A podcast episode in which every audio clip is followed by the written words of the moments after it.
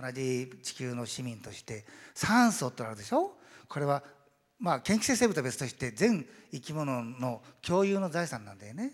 そうだよね、まあ、研究性は別だけどね。そうするとこの酸素を使うって権利は等しくね地球上の生物全部に与えられるべきであって先進国だけが余計使っていいとかね途上国だけが使っていいってことではないと僕は思うんだよね。これグローバルコモンズって言い方するけどね。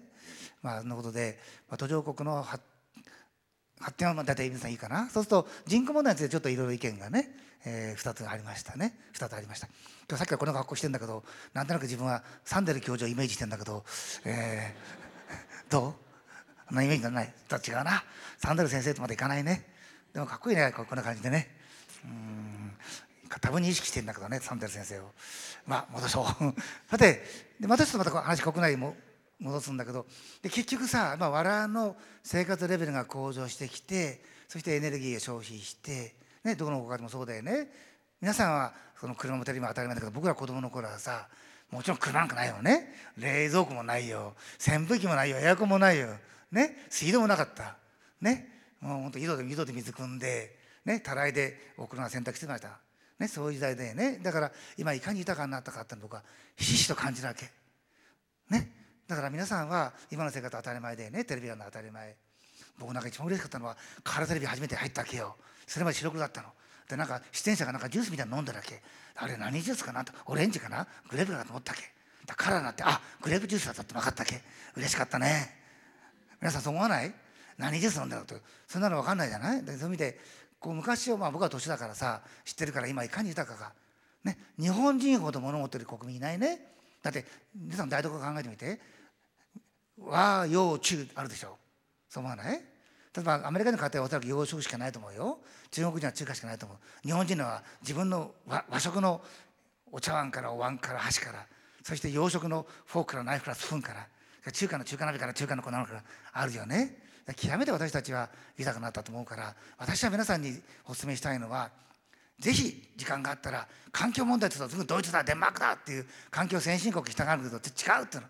もうただ気をつけてね危険があるんでちょっとまあそこで気をつけてほしいんだけどぜひフィリピンなりあまあ国名前挙げて失礼かな、まあ、失礼だけど途上国ね。途上国の中でもランクがあるわけね。悪いけどね。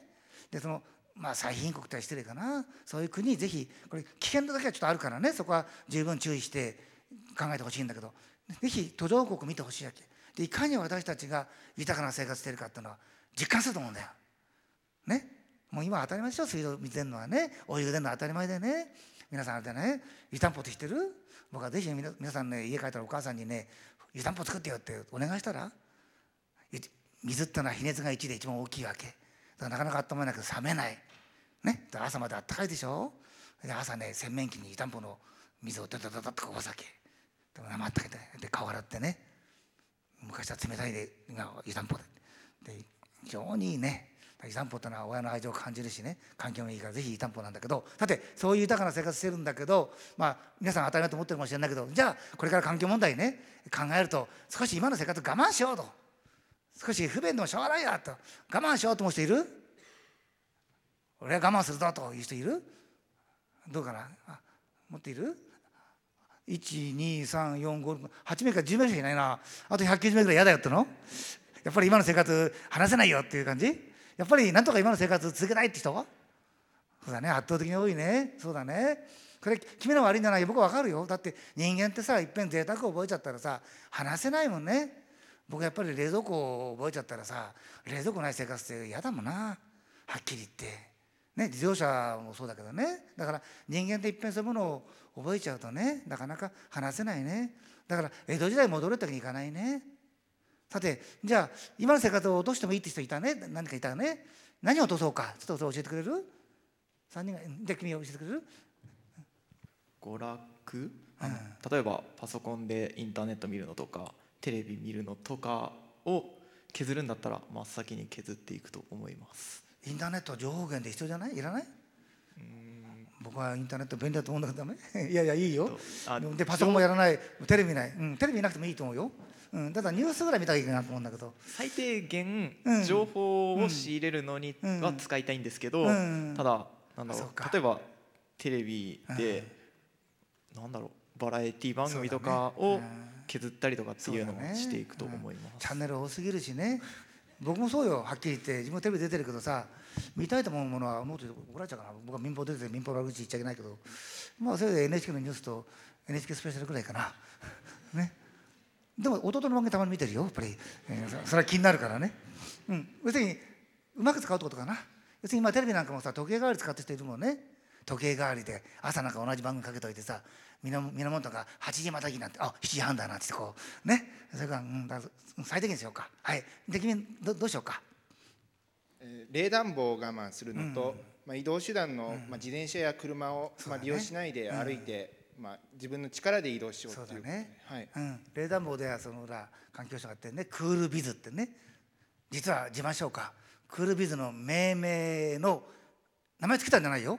選んだの僕なの応募してクールビズってみんなで7人で選んだの。当時小池百合子大臣の部屋行ってみんなでどれにしましょうっつって。でクールビズ行こうって言うんでだから選んだ一人。だから僕もだから大学で僕は自分が古いから今日ネクタイしてるし学校もちゃんと5月31日までネクタイするわけ。6月1日になるとパッとネクタイ外して今日からクールビズですって。で678ってね9とで10月になってもネクタイするっていう。もうそれは小池大臣との男と女の約束だからね。ね,、えーね。あとウォームビズね。こんなこんな見てまずいかな。僕あれ入ってんだ。ヒートテックってのあったかいよ。ね？あったかいよ。若い人はまあ泣かないかもだけどね。これ本当あったかい。ね？でウォームビズやってるわけ、ね、それからで冷暖房の冷房温度は上げようか。27とか。暖房は20度にするとか。そうだね。だそういうものを注意しよう。それから移動はスマートムーブっていうのね最近ね。知ってる？スマートムーブ。あれスマートフォンもじってるのかと思うんだけどね。スマートムーブって自転車とかね。そういうもので移動しようっていう。そうだね。だからできるだけできるだけ無駄なエネルギーは使わない方向にね、えーしようってことだろうね。さてでこの後また皆さんから質問を受けるけど僕はね10年後どうなってるかと最初に僕が皆さん質問してまあ3つ答えあったね。で悪くなってる人のが多かったかな。残念ながらね。で同じぐらいっていう人が何人かいて良くなる人は少なかったね。で結局環境問題の解決には私は制度。これモラルと言ってもいいね。法的な規制って言ってもいいね。制度と技術だと思ってるわけ。でその両方の組み合わせでやるしかない。だ制度はもっと我々今モラルでいい。もっと別のこと言えば価値観でもいいと思うんだよね。でその2つが成り立てば今より良くなってるんじゃないかなと私は期待してるわけ。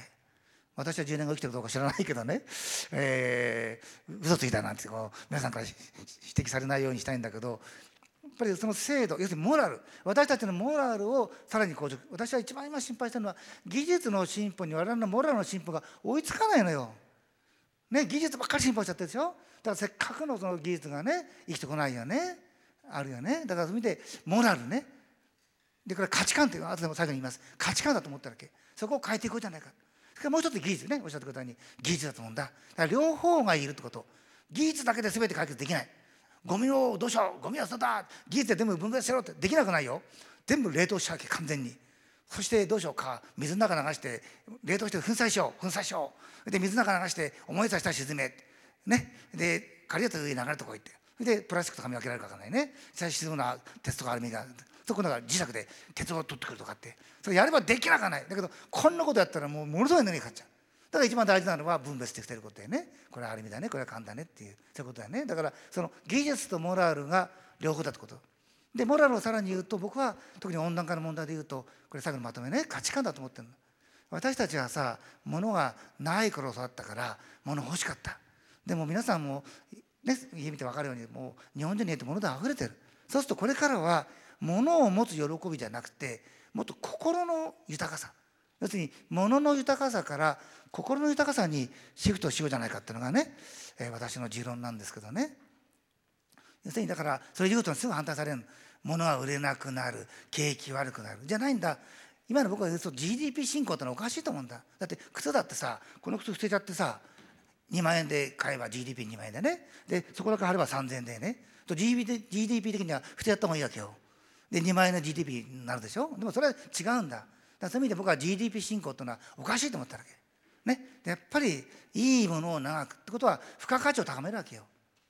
ね、でいいものを長く使っていく、まあ、ものではね。だから LED なんかいい例だね。LED 買う時高いよね。だけど10倍以上長持ちするし電力消費少ないね。だからまだ使える白熱電球を捨てろってバカなやつ言うけどそれはまだってこんなもったいないことしちゃいけないよね。切れたら変えようと。切れたら変えてこう。よね。そしてだから物は初期投資とランニングコストねイニシャルとランニングとか両方で合わせて考えなくちゃいけない。要するに僕が言いたいものは言いたいことはいいものなく大事にしていこうって同と同時にもう一つ物を持つ喜びから心の豊かさに行こうよと。で最後に質問しよう。心の豊かさって何だろう物の豊かさいいよね、えー、土地持ってるよ。お金持ってるよ。車持ってるで、まあ、国で言えば GDP だったけど。で心の豊かさって何だろう。心が豊かだって。それを聞いて終わりにしようか。これはね難しいんだけど僕ら僕自身のね心の豊かさっていうのは自分で決めるもんだよね。余計なお世話だってねの何を心がいいね豊かなんてそんなものは余計なお世話だって。ねだから自分で決めるもん。だけど僕自身のあの考えはねやっぱり感動だと思ってるんだ。本物に触れる。本物を見る。環境でも本物の環境を見る。ね本物思考。僕は野球巨人の大ファンで今年は沢村君が入ってくれたから楽しいんだけどね。やっぱり東京ドーム行ってわーって応援したいよ。ね、どんなに CD が発達してもサントリーホールでわーわーってあれにはかなわないよやっぱり。世界三大天皇僕が気に入ったけどさやっぱり CD じゃかなわない。ね。どんなに印刷技術発達してもさ上野の美術館でまたルーブルでもいいじゃない。本物にかなわない所詮やっぱり便利なだけにやっぱり本物じゃないね。でそういう意味で便利さに皆さんま慣れちゃってさあれは本物と思っちゃいけないね。やっぱり本物よ。本物に触れる本物を見る。ね。いい？そしてまあ物で言えばいいものを長く大事にっていうまあスローな循環って我々よく言い方するんだけどね。そういうまず感動。そしてこれから皆さんはね社会で働いて何でも働くかというと社会に貢献するためでしょ。お金稼ぐためじゃないですか。いいですか？社会で働くっていうのはまずもう一つ言うとね皆さんが大学で勉強してるのはなりたい自分になるためだよ。いい？なりたい自分になりたいから大学で勉強してんだよ。そしてなりたい自分になった。働く。そしてそれは社会に貢献するためよ。いい？で結果としてお金ついてくんだから。お金が欲しかったらさフリータードーナもやればいいじゃん。そうでしょ？それないよね。なりたい自分になるために我慢して働くわけ。でそれが社会に貢献すること。で皆さんが感謝される。感謝されるってことだと思うんだ。でそれはボランティア活動もあると思うよ、ね、そういうこともあるからだから僕は自分の心の高さの定義は感動すること感謝されることっていう僕の定義です。そんなことでね、まあ、時間になった。これから皆さん質問を受けなくちゃいけないんだけどまあ一番今日言いたかったのはこれからの地球環境問題で温暖化というものが一番深刻な問題だということを申し上げました。でその取り上げた理由もね被害の種類範囲解決が最も困難だということを言いました、ね、そして環境問題を解決していくためには制度モラルと技術の用がいるってことを申し上げました。でも環境問題の一番嫌なところは弱い者いじめなのよ、ね、弱い人貧しい人、ね、そういう弱者いじめしちゃうって。それが人間として最もいけないよね。やっぱり弱者いじめって。環境問題ってまさにその不公平なわけね。不公平をやっぱり出したわけ。で特に弱い者いじめちゃう。だから皆さん強い者いじめならかっこいいよ。強い者いじめちゃったらいいじゃない。強い者いじめるのは。得てして人間って弱い者いじゃねだそれがまさに環境問題ね。そういうことで。で途上国については私はやっぱりまあちょっと私最後の私の結論を言うとねやっぱりあんまり人口をこれで増やしてくれるんだったのが正直言ってやっぱり地球のキャパシティがあるから。でただ地球に何人住めるかというといろいろ計算あるのね。例えばアメリカ並みのエネルギー使うと大体地球の人口30億ぐらいになるかなと。マックスね。で今の半分ぐらい。で今今ぐらいだと大体60億70億で失礼だけど途上国並みになると100億ぐらいになるんじゃないかななんて。うちの弟もっとのこと言って人間の体は全部2分の1にしろってんだよね。長さ2分の1にすると体積8分の1になるのよ。体重6キロになっちゃうわけ。でこんなになっちゃうわけね。そうすると今の8倍800億人住めるぞっていうのが そんなことありえないけどねまあいずれにしてもまあ途上国については僕はまた皆さん意見がね反論があればお伺いしたいけどやっぱりもうこれ彼が結局なぜ子供を増やしてるかってさっきの理由考えるとそのね援助することによってで援助援助って言うとまたここで言うとね怒るせんで日本だって今貧しいんだって苦しんでる人いっぱいいるじゃないかと。ね、国民が苦しんでるのに経済で悩んでるのになぜ途上国なんか援助するんだよなんていう人いるわけよ。ね、まず日本国民助けろよって言った違うのよ日本がこれだけなれたのはなぜかって言ったら東名高速といい東海道新幹線を世界銀行からお金借りて作ったのよ。物流を確保したから日本がこれだけなれたの。インドが今最大の問題はいくらいいもの作ったって精密機器は道路が悪くて運べないわけよ。わかる？それがインドの最大の問題。そういう意味で日本の我々の先人というのは立派だね。東名とね名,、えー、名刺もそうだし東海道作ってくれた。だから東海道新幹線なんてどこの駅もみんな似た駅じゃない。全部じゃない？同じような格好してない？なんかもう個性ないよね。それはなぜかったら人からお金借りて作ったんだからさやっぱり同じもの作らないと安くできないじゃないとか新玉川線ってかっこいいね。洋賀駅と緑でしょ。桜新町は桜でピンクでね。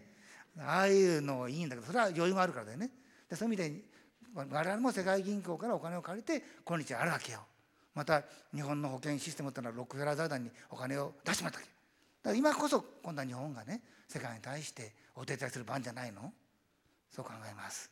なことで、まあ、私は結論は途上国の人口動向はもうもう勘弁してねっていうのがそのための援助をしましょうとそれから途上国がどんどん発展することは当然のことでそのための技術援助もしなくちゃいけないって思ってます。なことでとりあえずこれでだいぶ押してしまって申し訳なかったんですけど、えー、終わりにします。あと質問があったりまたお前の意見違うぞと言えば、えー、もし私が間違えたら謝ります。じゃあどうもありがとうございました。はい北野先生ありがとうございました。では先生この後質疑応答させていただきたいと思います。えー、ぜひ質問してみたいという方挙手をお願いいたします。わあたくさんいらっしゃいますね。じゃあですねそちらのえっ、ー、とメガネの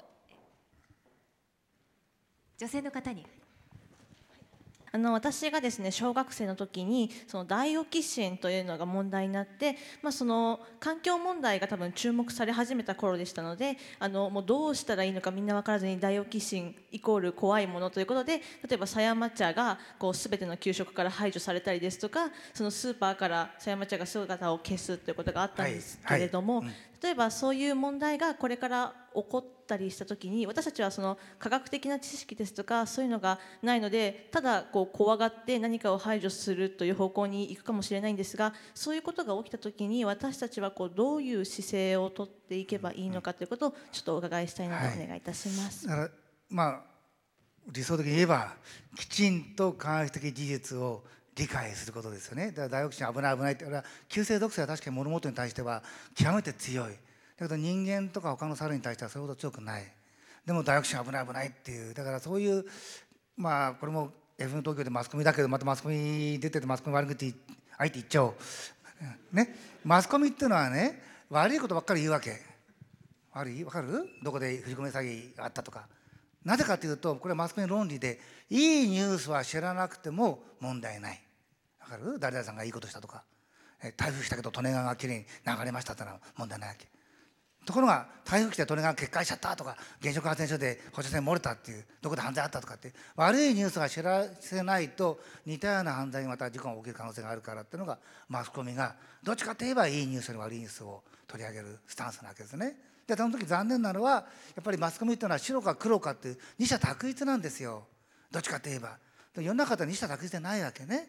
でそういう意味でまああの難しいかもしれないけどきちんと科学的な事実ってものをぱり勉強するわけなのね。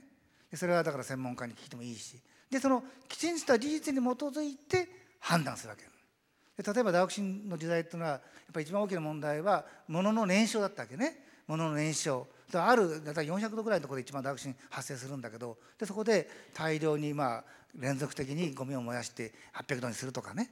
そういうふうにしてまあ解決しました。で現在はピークの時の大学生の量がだって10分の1以下になってます。だからほとんど今日本ではまあ幸いに問題ないと言っていいと思うんですけどね。だからあの怖いって分かるんだけどやっぱりきちんと冷静に、まあ、その辺をねあの理解してほしい。でただ残念ながらその理科系でマスコミ出てるのは私ぐらいなんですよね。はっきり言って政治経済の評論家でいろいろもいるでしょ。ねもうだけど理科系で私ぐらいだから私はできるだけ発言したいんだけどなかなかそういうものをテーマに上げてくんないっていう。なんか政治経済とかつまんないタレントのスキャンダルみたいなのばっかりやっててやっぱりそういう意味で皆さんもね賢い視聴者になってほしいわけよ。マスコミってのは商業マスコミなのね見てもらわないと聞いてもらわないと新聞だと読んでもらわないと売れないでしょとすれば皆さんの関心になるのをニュースにするわけよ。だからこんなくだらない新聞読まないよこんなくだらない番組見ないよって皆さんが賢くなればだんだんそういうの治るよねもっときちんと、ね、科学的に説明してくれると思うよねだからあのまあ、得てしてマスコミとはくどいようだけどどうしてもやっぱり危険なものを、まあ、ある程度お話しして皆さんに用意してくれっていうスタンスがあるわけね。いいね。それは分かるでしょ？自分ね。でどっちかとは二者択一だから世の中のもありえないんだから。だからまあ結論から言えばきちんと理解しようと、ね、それはやっぱり専門の先生に話してもいいし講演会行きに行ってもいいしね。でインターネットいっぱいあるけどインターネットと普通の本とどこが違うかというと本だったら出版社を見れば大体この本は信用できることが分かるね。出版社がちゃんと構成したりデータ見てくれるわけ、ね、だから悪いけど何もないっちゃいけないけどね。まあそれなりの出版社だと安心できるわけ。インターネットとそういう全くそういうスクリーンがない。フィルターかかってないからね。だからインターネット見る時は僕は必ず誰どこが誰が書いてるかって見るわけね。でなかなかアドレスだけで分かりづらいところあるけどでもできるだけこれは誰が発信してるのかと。そういうところをまずね見てできるだけまあきちんと大学の先生なり、ね、専門家なり行政なりのそういうものを見たらどうでしょう。ね、あの難しいまああんまり答えになってないかもしれないけどとにかくきちんと科学的に理解してほしいわけよ。先ほどの農薬とかもそう。でその上で判断してほしいわけ、はい、いいですか？はい。はい。ありがとうございます。ではもう一方質問お受けいたしますが先生にぜひという方手を挙げてください。では男性いきましょうか。先生私よろしいですか？じゃああのカメラのすぐ前にいらっしゃるグレーの男性お願いします。と先ほど先生のえっとすみません。と持続的な経済発展と CO2 の削減というのは両立可能だとお考えですか？と先ほど先生のおっしゃっていた我慢というお話は、えっと、経済発展の抑制もやむを得ないということでしょうか？あのね我慢っていうことじゃなくてまずね持続可能な発展ね、まあ、持続的な発展、まあ、 sustainable development ってあるわけね。でそれは究極のゴールでいいですね。で持続的な発展の社会を作るために3つの条件があるわけ。一つは社会を循環型にすることね。循環型にすることによって資源の枯渇を防ぎ廃棄物の発生を防ぐわけ。社会も循環型にすること。2つ目は低炭素社会、ね、できるだけ二酸化炭素の発生を少なくするような社会。それはさっき私ちょっと食住接近とかね。申し上げましたけどエネルギーに変えていくとか。もう一つは自然共生型社会。できるだけ自然の力を利用していこうって。エアコンでも何でもね。できるだけ風を使おうとかっていうそういう例えばさ屋上緑化なんていい例じゃない？からぜひ皆さんお勧めするのは西側に植える落葉樹ね。西側家の西側に窓があったらそこに落葉樹を植えようってわけね。そ夏は葉が茂って西日を遮るでしょ。で気候から水蒸発するでしょ。温度下がるでしょ。で冬は葉が落ちるでしょ。西日が入ってくるよね。でそういう自然これは自然共生ね。いいですか？だから持続可能な社会を作るためには社会を循環型にしてかつ低炭素型にして自然共生するわけ。いい？その3つの輪の中心が持続可能な社会になるわけ。だから私は持続可能社会を作るためにねエネルギーの低炭素もちろん可能だと思ってるしいいですか？だから GDP っていうものにあまりね惑わされちゃいけないと思うんだ。今度中国に負けた負けたって言ってるけどねそれは一人当たりすれば日本の方が10倍ぐらいになってるしね。さっき言ったでしょ？GDP のまあ危うさってなんだかな。そうでしょ？皆さんが自分の家をさ掃除したって GDP に寄与しないんだよね。でそのうち掃除に行ってお金もらえば GDP になるわけだよね。そうでしょ？家庭の主婦がね家で料理作ったって GDP にならないでしょ？でどっかレストラン行って厨房で働きゃ GDP に貢献するね。これが GDP だから。だから僕は持続可能な社会っていうのは今3つの循環型低炭素型自然共生型にしていけばなんとかなると思ってるわけ、うん、だから我慢じゃないと思うんだね。だから価値観を変えていくときね。ね？あのこれが欲しいのに我慢するんじゃなくてこれでいいんだよっていう。別の言い方するとね小欲知足ってことはね。欲を少なくして樽を知るってね。小欲知足英語でさ今まで私たちはただますます便利で多いほどいいとんで more is better って訳したっけね。more is better でこれから enough is better enough って十分にあるね。そういう価値観ね、えー、持ったらどうでしょうか。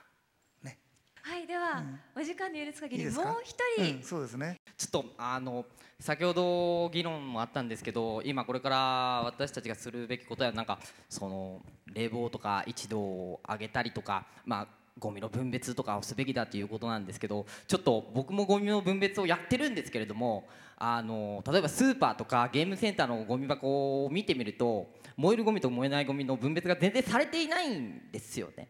それでいるのになんか僕だけやってるっていうことでなんていうかもうちょっとこう効果的な対策っていうかのがなんかないのかなと思ってちょっと質問させていただいたんですけど。結局環境問題をやってくれてやっぱりその継続が大事なんだよね。継続することね。だから環境問題はもちろん部分にしてはいけないんだけどさ。で継続するためにはやはりその無茶なことはできないよね。であんまり無理なことも難しいよね。例えばさ水を使うのを防ごうなんて言って予想なんて言ってお風呂1週間に1回しか入らないとかさこういうことはできないよね。だからそういう無茶なこと無理なことは継続できない。だから継続できることでやっていく。その時に、うん、自分一人でやったって大丈夫かってね他やってないじゃないかっていう。それ確かに一人の力は小さいかもしれない。面白い皆さん落語好きかな？僕は落語好きでね。よくねこと志の輔さん大好きなんだけどさ例えばさ長屋の花見っていうのは落語があってね。長屋に江戸時代みんな住んでるわけ。でみんなでお花見に行きましょうと、ね、せっかくだから酒1合ずつみんな自分で自分の飲む酒持ってこいって言って。ね。でかまぼこの代わり大根持ってる酒。ね。で酒1合持っていくわけ。で大家さんがせっかくみんなお酒持ちたからみんなの酒混ぜてで同じ味にして飲もうじゃないかって言って。でこれ入れようって入れたわけみんな。ドドドドって。そしたらそれが水だったったけ。要するに自分一人くらいならっていう。ね、だから有名なイギリスの船員さんの話があって一人何キロまでって船に持ち込める荷物の重さが決まったわけでね。その時自分一人くらい持ってっても分かんないだろうと思ったら結局みんながそういうことやって汽水に下がっちゃったっていう。だからだから自分一人くらいじゃなくてさ自分一人からっていう。自分一人からでそして仲間を募るっていう。昔弟があのアサヒビールの宣伝してて僕は一生懸命アサヒビール飲んだわけよ。で僕一人ぐらい飲んだってアサヒビールのシェア増えないと思ったけどでも一人から飲むことが大事だってんで一生懸命ビール飲んでましたけどね。だから一人くらいじゃなくてね一人からっていう考え方ね、うん、それが大事だと思います。うん、なんていうかそういうゴミの分別のそれこそ制度とかっていうのは作った方がいいと思われますか北野先生は。それだから今現在分別しようって言ってるよね。そうなんですけどなん、うん、制度があるだけあってなんか機能してないのかなって自分はすごい、だそれはやっぱりモラルの問題もあるよねでも僕はゴミは随分分別されてきたと思ったんだ僕はいまだに覚えてるのは自分が大学院の学生の時に先生と当時東京見延さんが知事でね東京スリムなんてこうゴミ戦争とあった時に「先生これからやっぱりゴミは絶対分別です」って言ったわけ。そしたら僕の先生はなんか「北野君日本国民は分別無理だよ」って言ったの今でも覚えてますね。でも先生これから絶対分別ってもう40年前の話だけどでも今皆さんどう？ゴミ捨て必ずこう考えて捨ててるでしょ、ね、だからそれやっぱだからなんかな、えー、なんていうかな制度からモラルモラルから習慣ってあるじゃない、えー、千代田区のタバコのポイ捨て条例だったっけ？ねっちゃいけないっていう制度。でもそれを制度で禁止するんじゃなくてやっぱりなあ吸っちゃいけない。吸い殻捨てちゃいけないってごめんしてね吸い殻捨てちゃいけないっていう制度罰金あるよね。その制度からモラル。いやそんな罰金関係なしにやっぱり吸い殻捨てちゃいけないっていうモラルに移って。でモラルから習慣なんだよね。習慣っていう。そういうことだと思うんだ。だから君が見た時にまだまだね持ってない人いるか分かんないけどやっぱり僕はかなり日本人にはやっぱりゴミは分別定着したいと思うから、ね、分別とはまず最低の基本でね。でも分別はいいともじゃないよね。分かるよね。それはレディースだよねまず。reduce reuse recycle でね。だから reduce reuse recycle ってきてね、でまあ分別するわけだけど、ね。えー、有名なことはでしょ混ぜれば何？ゴミ？分ければ資源ってあるじゃない？有名なことは、ね、混ぜればゴミ。分ければ資源。知ってるでしょ？知らなかった、ね、 act locally。ね。であごめん。think locally か。think locally act globally とかあるじゃない？ね、えー、まあそういうことでできるだけ習慣になるってことでちょっと継続できるよね。だから自分一人からって人。ね。そうですね。はい、そういった考えでちょっとこれから、うん、でだから混ぜて捨ててる人を、もしよかったら分けてると偉いなって 尊敬されるからね。そうですということで 本日最後の授業は北野勝先生でした。どうもありがとうございました。どうも拍手でお送りくださいありがとうございましたねもう皆さん疲れたでしょうね。でも見てたらね居眠りしてる人は誰もいなかったね。本当に寝てる人もいなかっただから皆さんは将来絶対寝たきりにはならないっていう安心して将来ね、えー、立派な政治になってください。じゃあ終わりにします。